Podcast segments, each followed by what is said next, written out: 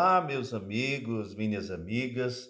É com muita alegria que estamos entrando no ar com o seu podcast Vamos Filosofar. Um abraço fraterno do professor Deoclésio a todos e a todas.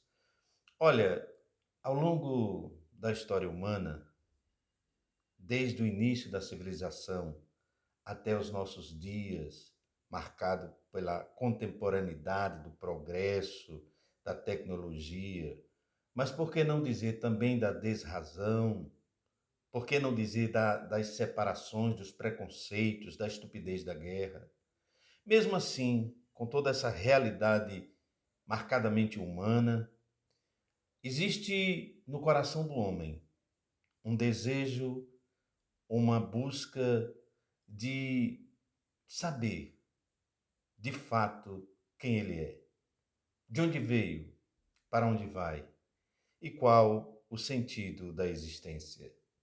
No episódio desta do nosso podcast desta tarde de sábado, vai trabalhar um pouco esse desejo, essa voz que não pode calar, porque ela calando cala o próprio sentido da vida. É precisamos não deixar calar essa voz interna que busca incessantemente saber de fato quem somos nós. Ao longo da história, você teve uma primeira manifestação de resposta a essa indagação tão viva e tão própria do ser humano, que foi o relato mitológico. Foi através da mitologia de diversas histórias fantásticas que o homem encontrou uma certa paz, afugentou, é, desafiou essa voz que incessantemente não parava de perguntar: quem sou eu? Para onde vou? Qual o sentido da existência? No entanto, essa voz ela continuou. E logo depois você vai ter na filosofia, no uso da razão, diversos pensadores, filósofos, buscando saber de quem, qual, o porquê da existência das coisas e do próprio homem. Aquela voz que não calava, fez com que os filósofos pudessem responder de forma variadas e ricas e desafiadoras esse pensamento tão próprio do ser humano. Nós encontramos, portanto, não uma filosofia, mas nós encontramos variadas filosofias que correspondem a diversos aspectos históricos, políticos, culturais, econômicos, ou seja, filosofias a partir da realidade de cada pensador, de cada escola. Nós queremos aqui lembrar do século XIX, século XX, onde nós vamos ter uma série de pensadores que tratam sobre a vida e sobre estas perguntas tão incessantes tão presente no coração humano, que foi essa escola chamada existencialista. Uma forma de investigar, de explorar o problema da própria existência humana. Centra-se na experiência vivida do indivíduo. Ele pensa, ele sente, ele age.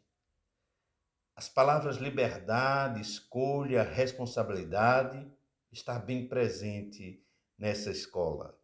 Ela surge na Europa e se desenvolve entre as segundas as duas guerras mundiais e tem como seu representante Kierkegaard, um filósofo que começa a entrar com estas indagações tão profundas do existencialismo da vida humana.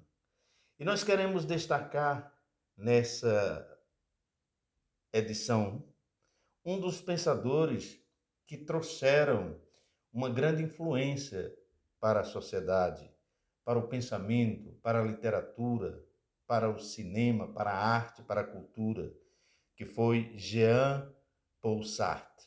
Sartre é aquele pensador que não foi apenas um pensador de gabinete, mas foi alguém que viveu intensamente aquilo que ele acreditava.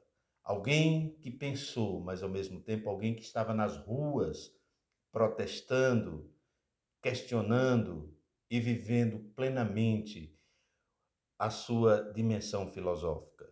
E Sartre vai dizer que o homem está condenado a ser livre.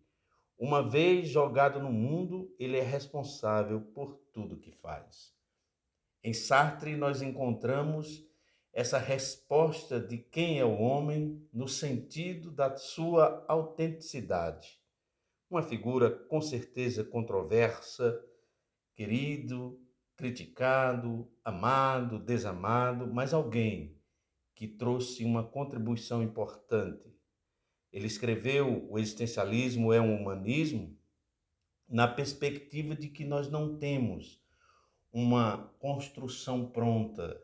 Nós não estamos prontos, mas nós estamos em construção, desconstrução, reconstrução.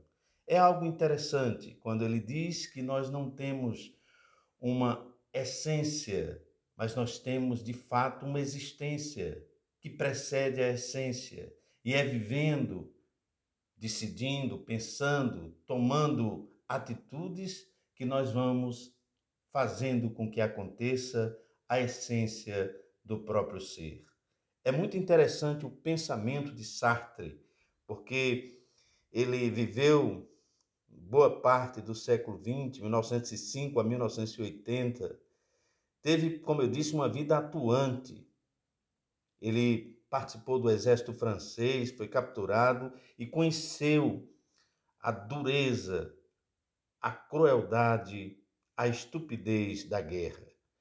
É nesse quadro histórico de banalização da vida que Sartre desenvolve a sua filosofia. Presente nos romances, nos contos, nas peças, é, no cinema.